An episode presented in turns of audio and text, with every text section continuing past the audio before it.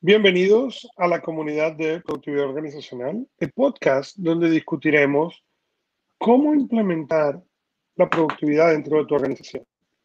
Mi nombre es Augusto Pinó y conmigo en este episodio Álvaro Navarrete de kpiconsultor.com.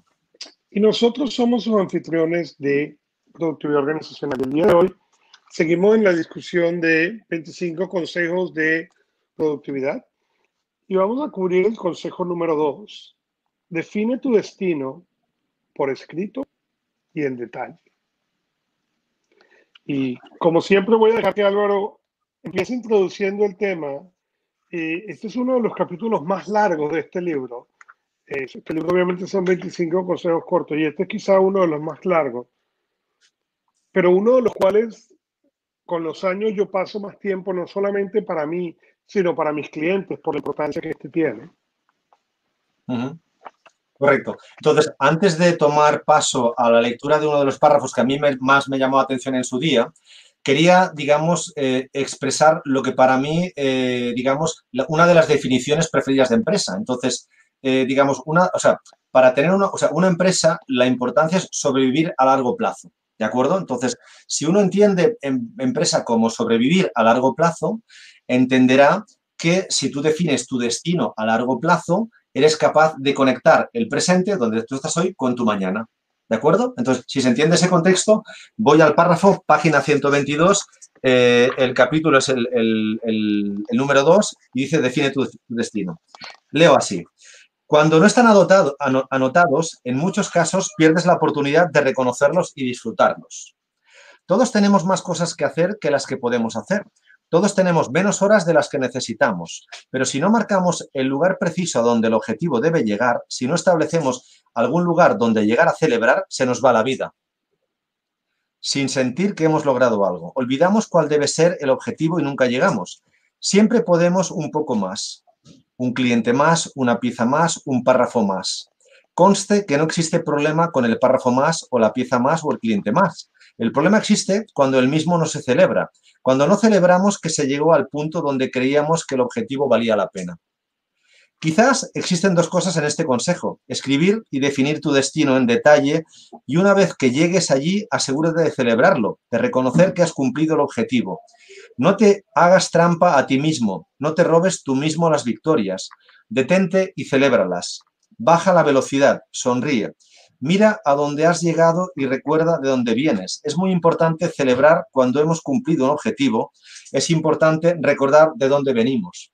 Entonces, para mí, la brillantez de este consejo, y acabo la cita, no es tanto que Augusto nos, digamos, nos traslada la importancia de definir el destino, sino de hacerlo con alegría y después celebrar esos hitos que son los que te rellenan de energía digamos, igual cuando uno recarga el móvil y se puede recuperar el móvil en cinco minutos, lo importante que, o por lo menos que a mí me trasladó a gusto cuando leí esto en su día, es la importancia de definirlos por escrito, por no perderlo de vista, hábitos, productividad, la parte más, digamos, de sacrificio, pero luego la segunda es celebremos las cosas que en la vida es lo que te dará tiempo y felicidad. Y entonces te obligas a planificar también no solo el recorrido, sino esos tiempos de dicha que son los que debemos por responsabilidad a nosotros y hacia los demás protegerlos, ¿no? Entonces, esta es la, digamos, la parte que yo quería trasladar a, nuestra audiencia, ¿no? De la importancia de, este capítulo. Sabes que es un capítulo en el cual yo trabajo mucho con mis clientes y obviamente cuando hablamos del concepto de Connecting Invisible, conectando los puntos invisibles, el punto del impacto, el pilar del impacto tiene mucho de esto. Porque desde el punto de vista científico, el cerebro funciona como un radar. Pero solo presta atención a lo que está presente en el radar. Y yo muchas veces le digo a la gente, piensa lo siguiente, cierra tus ojos, respira, y ahora piensa en el color anaranjado. Y concéntrate bien en el color anaranjado y abre tus ojos. Y lo que sucede cuando haces eso es que empiezas a notar mucho más el color anaranjado que estaba presente, simplemente no estaba activo en el radar. Lo mismo sucede con tus planes.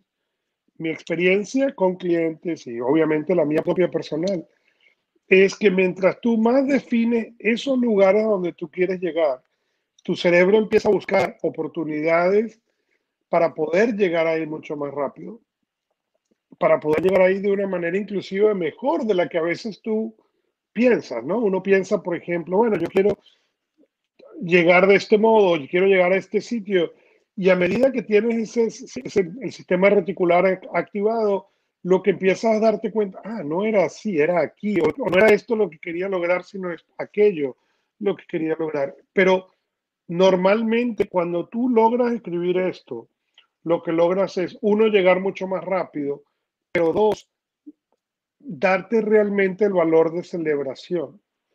yo menciono en el libro el ejemplo de mecanografía. Cuando yo empecé a mecanografiar era sumamente lento. La primera vez que yo llegué a 70 me pareció gran cosota, pero me pareció gran cosota hasta que revisé dónde había empezado. Y cuando vi dónde había empezado dije, ah, es una gran cosa. ¿no? Igualmente, en el año 2008, yo pesaba 400 libras, 200 kilos. ¿okay? Hoy en día tenemos el chiste de que yo soy la mitad de lo que era en aquel entonces, pero, pero el chiste el chiste es real y es importante porque si yo no recuerdo dónde empecé, en dónde estoy, tiene, pierde todo el significado que tiene. ¿Okay? El chiste deja de ser un chiste y deja de ser algo que entonces pasa a no ser, a no ser un elemento de celebración. Y lo mismo pasa en el negocio. Una de las cosas que equivocadamente yo trabajo con mis clientes es que piensan, bueno, es que si el negocio llega a, yo no voy a tener problemas. Y yo siempre digo, estás equivocado en el concepto. Lo que tú quieres es mejores problemas. Si tu problema cuando empieza el negocio es que no puedes pagar todos los servicios, quieres que el problema sea poder pagar los servicios, pero siempre vas a tener problemas. Lo que quieres es tener mejores problemas. Y la importancia de tener este plan por escrito es poder recordar cuáles eran esos problemas que tenías al principio, que no eran tan buenos, y cómo lo ha ido mejorando, y cómo ha ido cambiando, y cómo ha ido evolucionando ese problema. Porque si tú pierdes esa oportunidad, sigues avanzando, pero siempre vas a considerar esos pasos, esos hitos, como que no tienen valor. Si no tienen valor, se hace muy difícil seguir luchando hacia adelante. Totalmente. Y, además, bueno, ahora eh, estaba pensando mientras te escuchaba a gusto, porque digamos, tú perdiste 200 kilos, pero mentalmente yo creo que, digamos, una persona que consigue ese resultado, claro, tu crecimiento ha sido exponencial, ¿no? Y eso es, es, es, alabar, ¿no? Entonces, yo, yo, ahora mismo estaba pensando en un ejemplo que me llama mucho la atención. Yo tengo un cliente desde hace unos 20 años que es una cadena de restauración en Barcelona, que es la más importante en pizzerías. Entonces, su dueño es un inmigrante que vino del pueblo, como vino mi padre, a Barcelona, eh, aprendió hostelería, después se fue a París, creció allí como conserje, fue creciendo, creciendo, creciendo, volvió a Barcelona, se casó, tuvo siete hijos y ahora tiene un negocio espectacular. Yo, como lo conozco mucho a esta persona, le pregunté en una ocasión, digamos, cuál fue, digamos, el detonante que le motivó a él a, digamos, a trasladar ese destino. Entonces, se me quedó mirando, eh, es una persona bastante brusca, eh, muy, muy primitiva hablando, dice, yo eh, soñaba con que mis hijos pudiesen ir a Disneyland en Estados Unidos porque yo adoraba a Walt Disney y jamás tuve ese sueño. Claro, sus hijos, Augusto, odian Disneyland porque fueron 24 años seguidos. ¿eh? ¿Me sigues? digamos, 24 años seguidos, todos los años, pero digamos, de Barcelona a Estados Unidos a Disneyland. Digo, tú imagínate la potencia de ese sueño que esa persona, en su caso, él no lo escribió, pero digamos, como no le hacía falta porque tenía ese propósito metido en su ADN, querías bajar esas 200, 200 kilos, querías, digamos, no le, no le hacía falta. Entonces, digo, imagínate que cada uno, o sea, la potencia transformadora, eh, digamos, que supone para eso, ¿no? O vas a compañías que les haces su plan estratégico, lo explicas y llegas al cabo de dos meses y eres incapaz de que se muevan un milímetro de donde estaban hace tres meses, ¿no? Entonces, la diferencia entre personas que tienen propósito, tienen destino, lo comparten con los que quieren y van avanzando, y otras personas que no consigues moverlas aunque les pegues patadas en el culo, ¿no? O sea, es imposible, ¿no? Entonces, eh, claro, eso no lo pone el libro, ¿no? Porque, digamos, yo entiendo que el ser humano debe poner algo, de, digamos, de él, de, su parte, ¿no?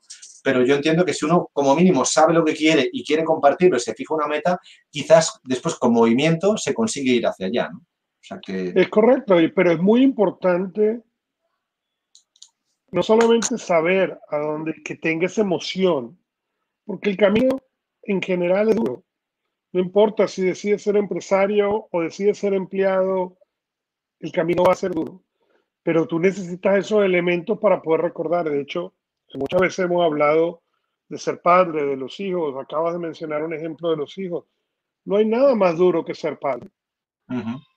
Donde a una persona tienes que darle cariño para que cometa errores y verlos cometer errores y tratar de estar ahí, no para decirles que cometieron el error, sino para enseñarlos qué hacer con ese error.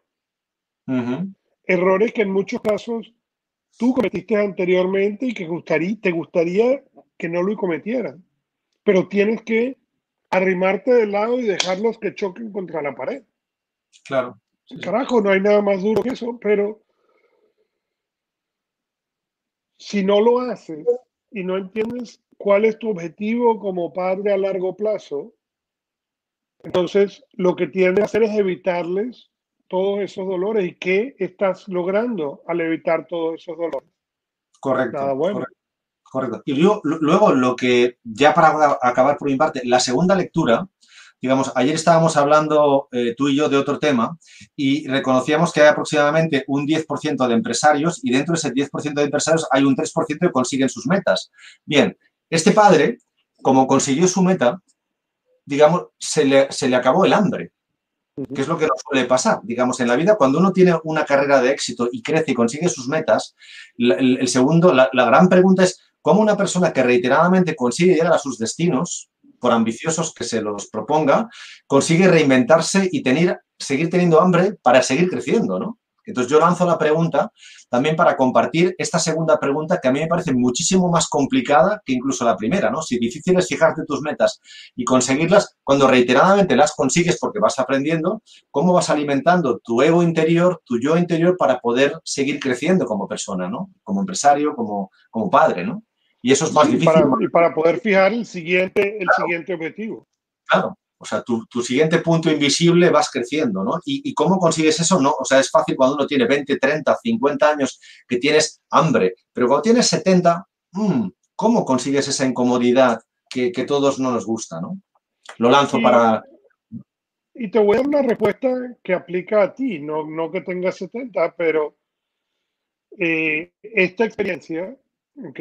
Hace dos años era algo que no, o hace un año era algo que no a lo mejor hubiera ni siquiera pensado, por cuestiones técnicas, por miles de razones. En este momento es algo que cuando nuestros, la gente que nos escucha va a los primeros episodios llega a este, ¿ok? Pueden notar, como noto yo, de tu parte una comodidad dentro del medio.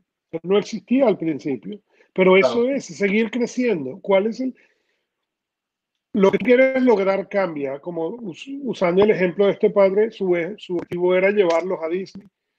Muy bien. Ahora, ¿cuál es el siguiente objetivo? Ya, ya los niños fueron a Disney, fueron 24 veces. Y a lo mejor no quieren volver más. Muy bien. Ahora a lo mejor tiene que llevar a los nietos o a lo mejor tiene que pensar cuál es el legado que voy a dejar. El problema que tendemos a, es dejamos de hacer, dejamos de soñar, dejamos de pensar cuál es, a dónde puedo tirar la siguiente roca y a lo mejor ya no es dinero.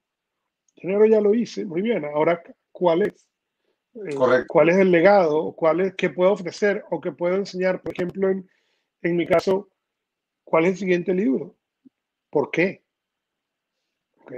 Entonces, es muy importante no perder eso, porque cuando vemos estadísticas y vemos a la gente que ha seguido un paso diferente, ¿ok? Hay empleados y trabajan 60 años y se retiran. ¿okay? Está hablando de gente que en general soñó toda su vida a ese día en el cual se iban a retirar para jugar golf el resto de su vida y se mueren en tres años. ¿Por qué se mueren en tres años? Porque pierden el por qué vivir. Entonces, no es acerca de jugar golf o retirarse o no leer el periódico o lo que sea. Es si te pierdes esa razón de seguir empujando, te mueres. Correcto. Estoy de acuerdo, sí, sí. Y, brindo, o sea, no tengo una copa de cava aquí, Augusto, pero brindo por eso. O sea, en el momento que el ser humano pierde la, pierde la curiosidad innata de aprender, se, va fundiendo esa bombilla natural que tenemos y entonces se apagó. Entonces, claro, cada uno de nosotros tenemos que, y además, normalmente esa curiosidad uno se la puede ir alimentando, pero digamos, eh, yo entiendo que a ese padre le alimenta su curiosidad, como tú bien apuntabas, el talento de sus nietos, los problemas que tienen los hijos. Digamos, cuando mi hijo tiene un problema, digamos, me obliga a crecer para buscar sus problemas en otra dimensión. Entonces, yo entiendo que todo esto, cuando una persona es curiosa y los empresarios lo somos, pues de una forma innata creces y te mueves. En el momento que te paras, yo lo noto con mi padre. Mi padre es un empresario de éxito toda su vida ahora tiene Alzheimer, se cayó, se rompió la cadera y cuanto menos te mueves, menos quieres hacer. Por tanto, hay que mover permanentemente la cabeza, mover el cuerpo y rodearse de gente que cuando tú desfalleces porque tienes malos momentos, te acompañan y te llevan en el camino hasta que tú te recuperas con energía y luego sigues. Es un poco el símil de la vida. Así es, así es. Y mientras menos te mueves, menos te puedes mover y más inútil te vuelves más jodido estás, como tú bien decías hace cuatro capítulos, querido Augusto. Muy bien. Pero bueno, este es el final de nuestro episodio de hoy. Síguenos en LinkedIn, donde más te gusta escuchar podcast y déjanos un review. Déjanos saber tus preguntas e inquietudes a marketing.kpi consultor. Y gracias por escuchar Productividad Organizacional. Hasta la próxima vez. Y recuerden, uno más uno es 11, pero uno más uno más uno es igual a 111. Mm-hmm.